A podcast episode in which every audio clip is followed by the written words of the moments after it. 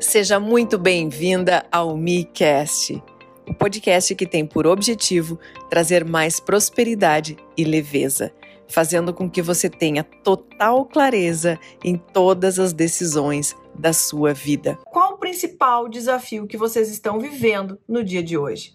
Qual o principal desafio? Se é uh, dominar as emoções, se é o isolamento social, a falta de contato com as pessoas, ansiedade, depressão.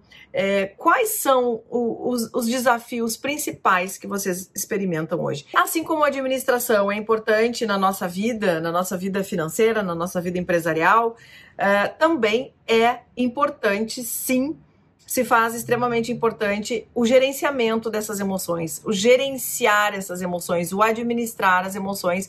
Por quê?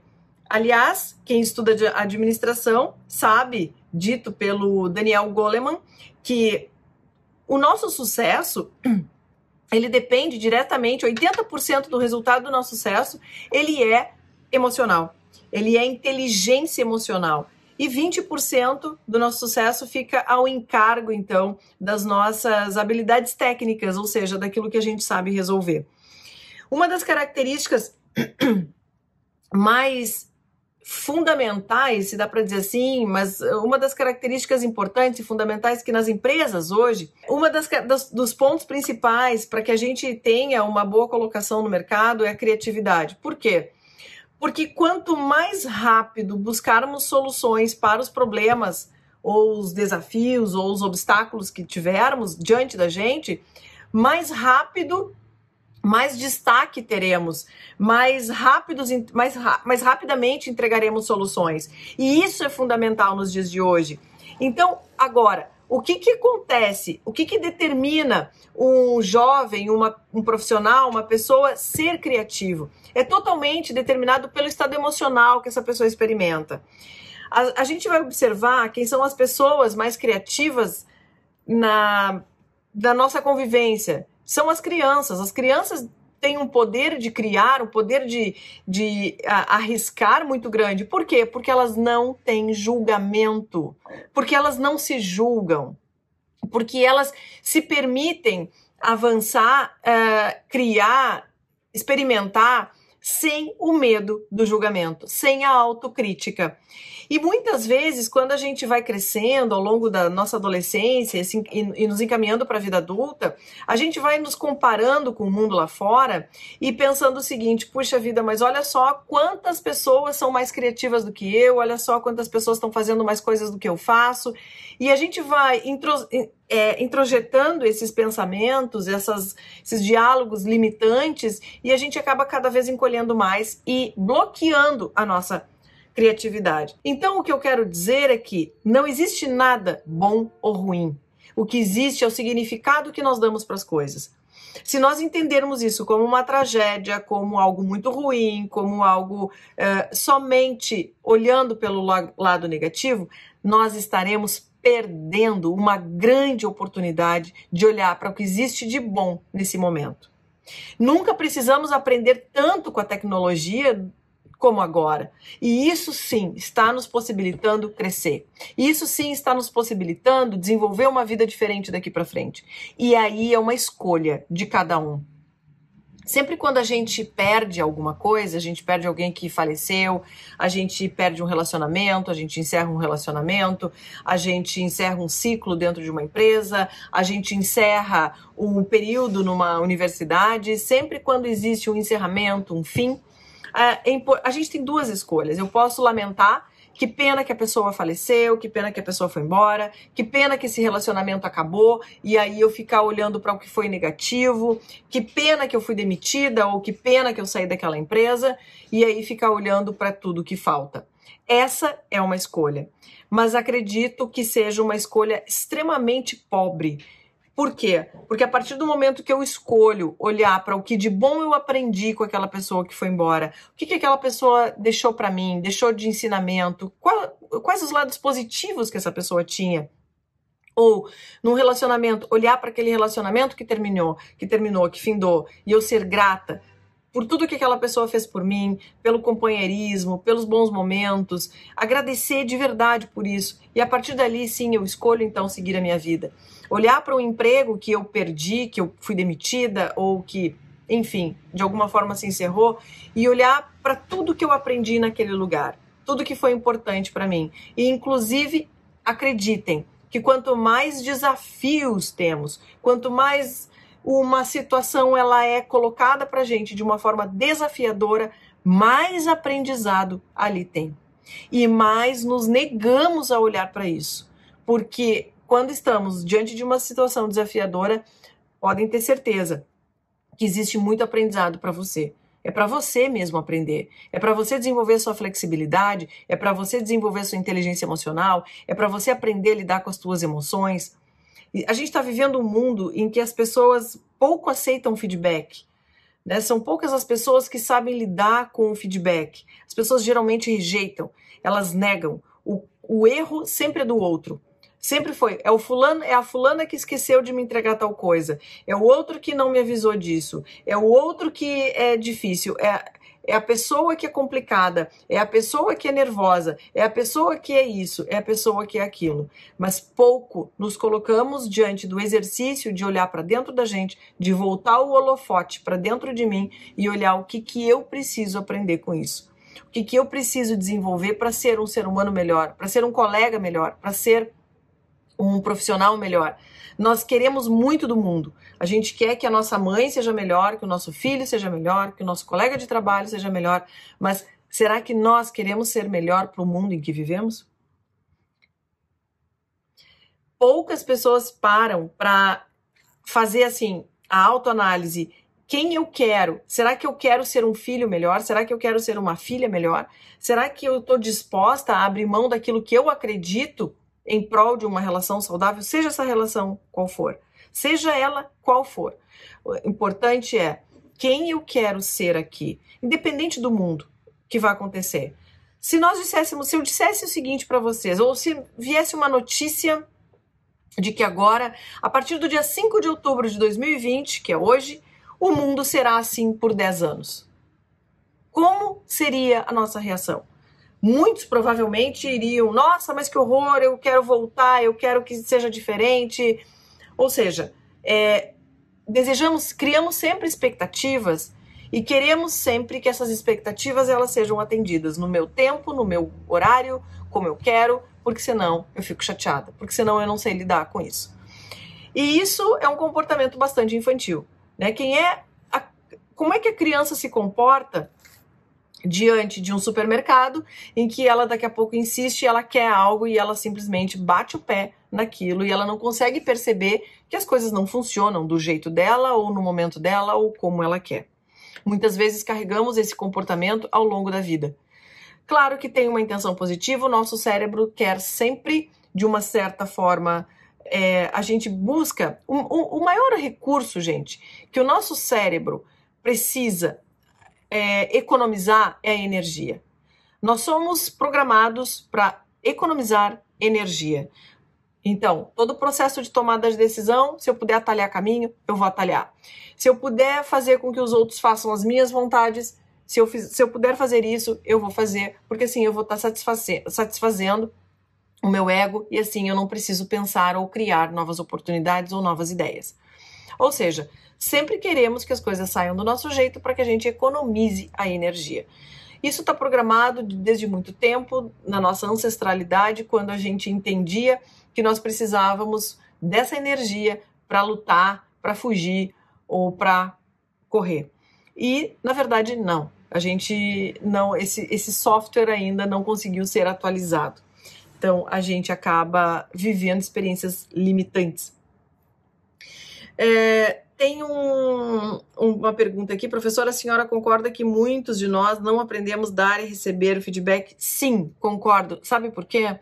Porque isso não foi nos ensinado.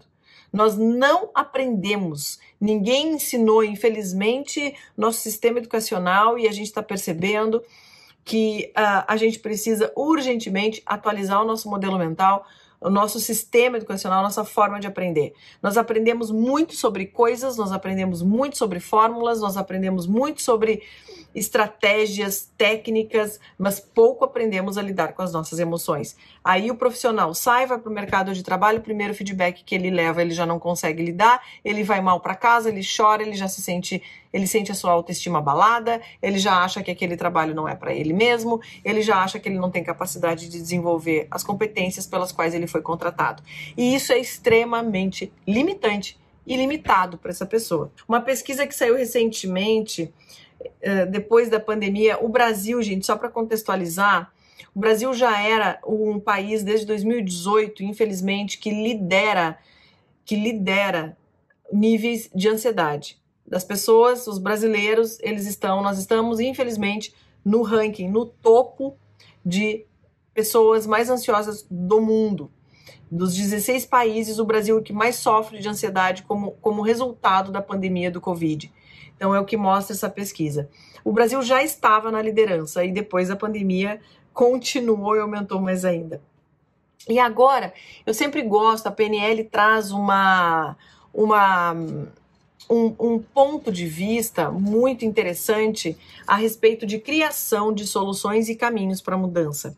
Ou seja, já sabemos que que estamos ansiosos, já sabemos que o Brasil, ok, ocupa o primeiro lugar no ranking, mas como fazer agora para sair dessa situação? Como fazer para sermos mais criativos, para sermos mais bem-sucedidos, para desenvolver a nossa capacidade emocional frente a tudo isso que acontece conosco agora?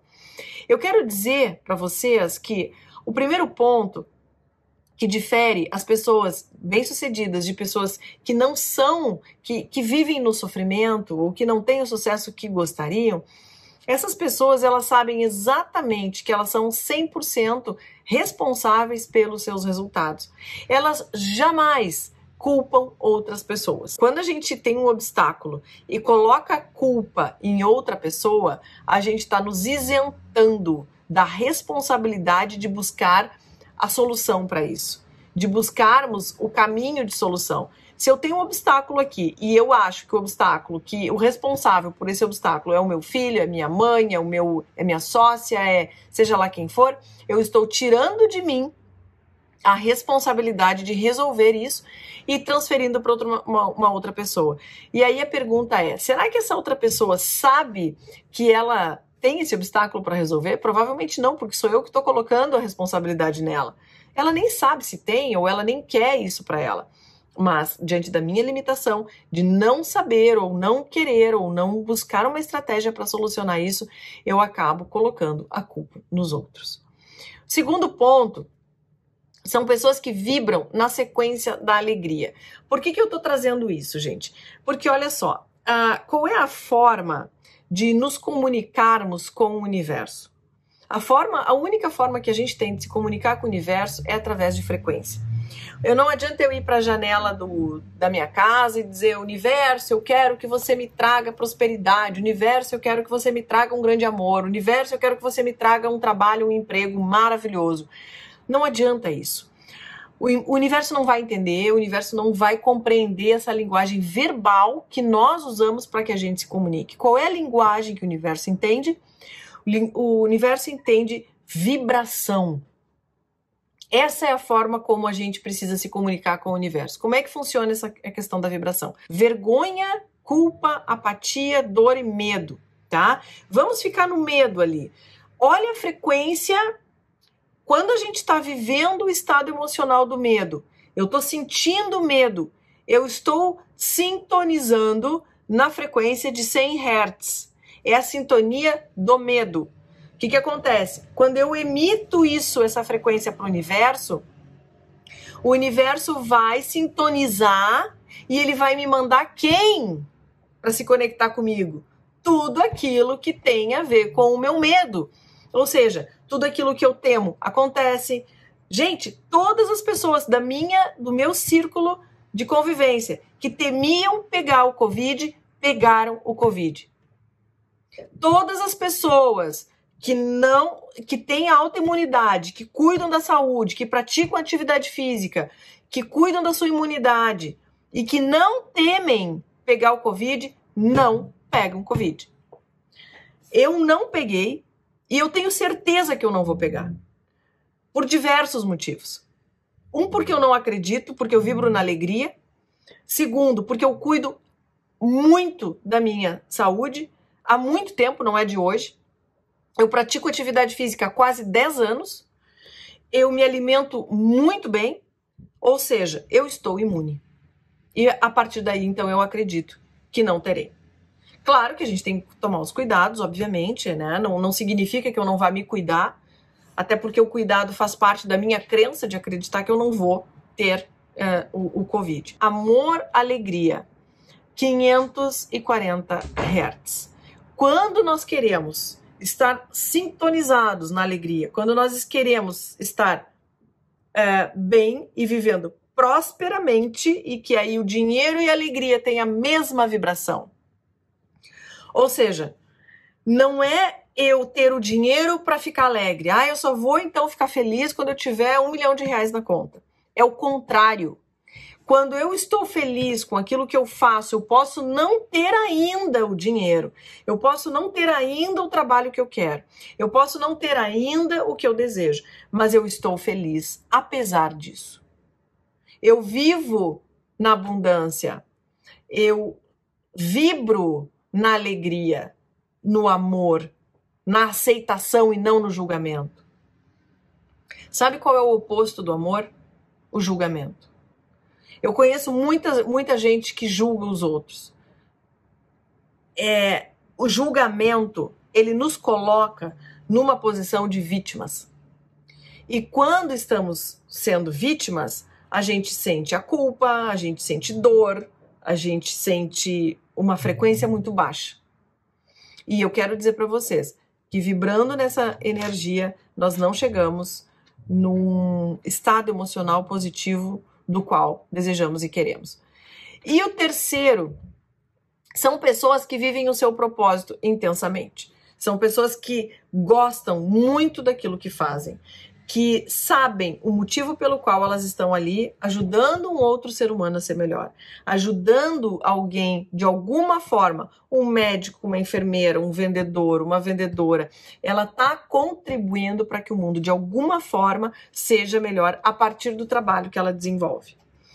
E aí, eu quero falar um pouquinho a respeito dessa questão do propósito, de viver o propósito intensamente são pessoas que conhecem os motivos pelos quais elas batalham a vida de uma forma clara. Elas sabem por quê. Elas sabem por que elas estão ali. Possuem uma força interna realmente inabalável. Elas sabem que os desafios e os obstáculos vão acontecer. E apesar desses desafios, apesar desses obstáculos, elas vencem. Elas estão lá. E elas têm objetivos claros, elas têm uma clareza. Uh, eu tenho 44 anos, eu sou de uma geração que fui ensinada que nós precisávamos então fazer, fazer, para daí ter, adquirir, comprar carro, casa, apartamento. Achava que a realização pessoal e profissional passava justamente por adquirir coisas. Ao longo da minha vida, e foi a PNL que me trouxe essa clareza, através dos meus cursos, através dos atendimentos, uh, me trouxe essa lucidez mental que é, em primeiro lugar, eu preciso ser aquilo que eu quero ser. Consequentemente, que é a crença de identidade do valor próprio. Eu sou, eu sei do meu lugar no mundo, eu sei por que, que eu estou aqui, eu sei o que eu quero para mim, eu sei os motivos pelos quais eu realmente estou agora, hoje aqui, nessa segunda-feira à noite, falando o que eu estou falando para vocês. Faz parte da minha essência. Fa isso eu faria sem. Estou fazendo aqui abertamente, de coração, gratuitamente, porque realmente essa é a minha missão de vida. Eu tenho certeza que uma palavra aqui para alguém vai ficar. E se isso acontecer, eu já terei então aqui a minha missão cumprida. E a partir daí, a gente desenvolve a crença da capacidade de desenvolver habilidades para executar aquilo que a gente se propôs a fazer. Ou seja, cabe a mim desenvolver habilidades técnicas, habilidades emocionais, para que eu consiga então, colocar em prática aquilo que eu me propus para colocar. E a partir daí, teremos então a crença do merecimento.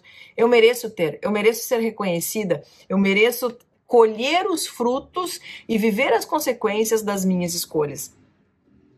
Eu sempre digo assim que não existe nem prêmio e nem castigo. existe colheita. Então, se a gente está colhendo algo que a gente não gostaria, é porque um dia lá atrás nós plantamos exatamente isso. E é isso que a gente está colhendo. E se a gente está colhendo bons frutos, é porque, porque um dia também nós semeamos isso. Então não existe castigo, não existe premiação, existe colheita. E aqui eu falo para vocês o que a neurociência comprovou já.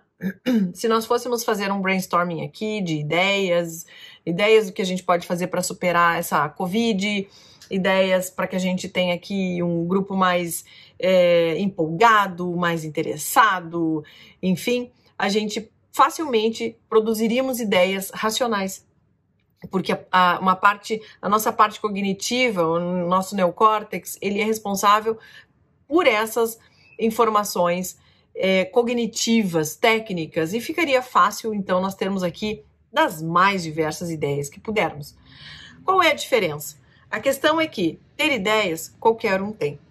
A questão é botar em prática essas ideias é o desafio. De ideias, o mundo está cheio. Ideias não valem nada se elas não forem colocadas em prática. Ideia, eu vou repetir, essa frase é forte. Uma ideia não vale nada se ela não for colocada em prática. O maior cemitério do mundo é o cemitério das ideias. Porque ter ideias e simplesmente ficar criando coisas, a gente pode fazer. Mas tornar isso tangível, tornar isso plausível, viável, factível, executável, é diferente. E muitas vezes, o que impede também de termos uh, essa prática é a nossa inteligência emocional. É que, ou, ou até mesmo aquela alucinação em, em produzir, produzir, produzir ideias, mas sem avaliar se é possível você colocar em prática isso. Também é uma parte de um, de um indício de baixa inteligência emocional. Ok, eu vou criar isso para quê? De que forma que eu vou implantar isso? De que forma que isso vai ser possível? E aí então a gente começa a entrar num caminho mais tangível e mais executável. O que eu quero dizer aqui é que precisamos ter clareza do que, que queremos cada vez mais, porque não adianta eu só ter ideias se eu não consigo executá-las. Ou se algo me impede de executá-las, que são os meus medos, os meus anseios, as minhas incertezas, as minhas dúvidas. Se você gostou desse conteúdo, compartilhe com as suas amigas e ative as notificações para receber o próximo episódio. Até o próximo.